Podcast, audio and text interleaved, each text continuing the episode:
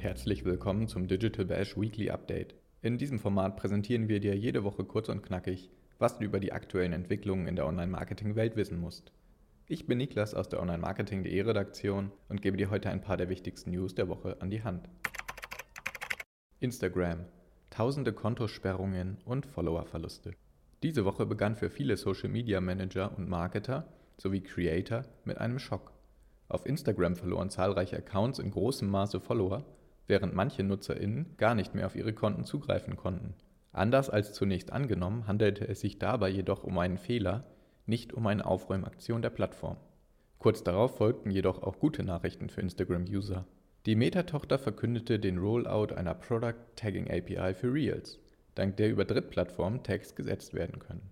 WhatsApp rollt Communities weltweit aus und bringt zudem Umfragen in Chats. Im Metakosmos tat sich ohnehin einiges. Facebook launchte den Professional Mode für Creator weltweit, während WhatsApp den Rollout des schon lange angekündigten Communities Features bekannt gab. Außerdem können WhatsApp-User künftig Gruppen mit bis zu 1024 Personen erstellen und Umfragen integrieren. Konkurrenz für Spotify und Apple. Amazon führt umfangreicheres Musikstreaming-Angebot ein. Per Umfrage könntest du beispielsweise auch herausfinden, über welchen Streamingdienst deine Kontakte Musik hören. Vielleicht wird künftig Amazon häufiger als Antwort fallen.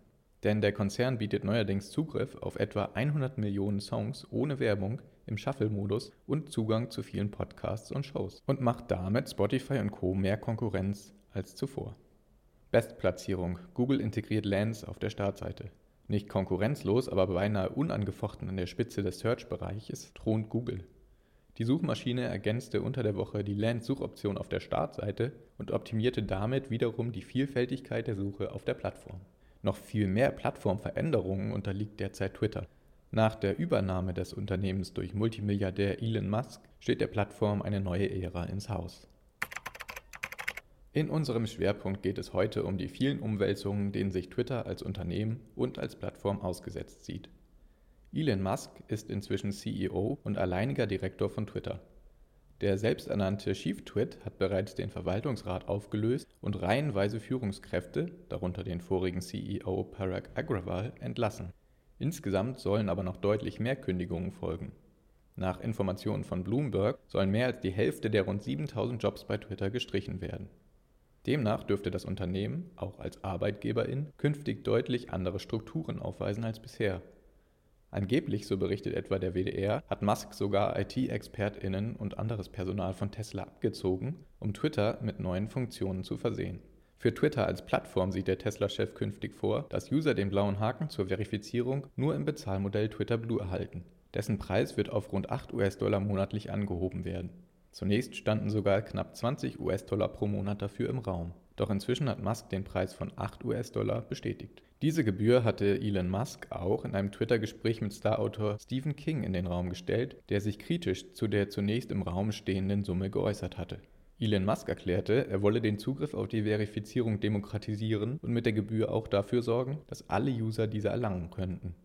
In einem Thread schrieb der neue Twitter-Chef, dass verifizierte, also zahlende, User zudem die Möglichkeit erhalten sollen, lange Video- und Audioinhalte zu posten. Twitter hat erst kürzlich einen auf Videos ausgerichteten immersiven Feed la TikTok gelauncht. Zudem denkt das Unternehmen darüber nach, den Kurzvideodienst Vine wieder in Betrieb zu nehmen. Auch in diesem Kontext sollen Tesla-Teams Hilfestellung leisten. Der Kurzvideodienst wurde 2012 gegründet und kurz darauf von Twitter übernommen. Bis Ende 2015 kamen über 200 Millionen User zusammen. Doch schon 2017 wurde der Dienst vollends eingestellt. Die Videos wurden archiviert.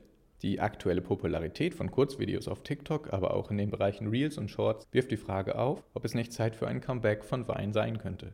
Diese Frage hatte Elon Musk auf Twitter an die User weitergegeben, die sie zu knapp 70 Prozent mit Ja beantworteten. Außerdem sollen die User halb so viele Ads sehen wie jene, die nicht zahlen. Das wird dabei womöglich impliziert. Und Musk schreibt, dass sie bei Replies, Mentions und in der Suche priorisiert werden. Auf diese Weise soll Spam minimiert werden. Doch dieser Ansatz birgt auch Risiken. Die auf Twitter sehr aktive Reverse Engineering-Expertin Jane Manchun Wong meint, dass durch dieses Vorgehen auch staatliche Propaganda qua Bezahlung in die Feeds der User gespült werden könnte. Den Edit-Button aber, der bislang nur den wenigen Twitter Blue-Usern zur Verfügung steht, möchte Musk allen NutzerInnen künftig zur Verfügung stellen. In Musks Plänen wird ohnehin deutlich, dass nicht alle Accounts auf Twitter gleich behandelt werden sollen. Zudem kündigt der neue Twitter-CEO einen zusätzlichen Tag im Profil von Personen des öffentlichen Lebens an. Einen solchen gibt es bereits für einige PolitikerInnen, beispielsweise US-Präsident Joe Biden. Von besonderem Interesse für viele Creator dürfte allerdings die Aussage sein, dass Twitter ihnen neue Einnahmequellen verschaffen möchte. Das sei absolut essentiell, meint Elon Musk. Er ergänzt, Creators need to make a living.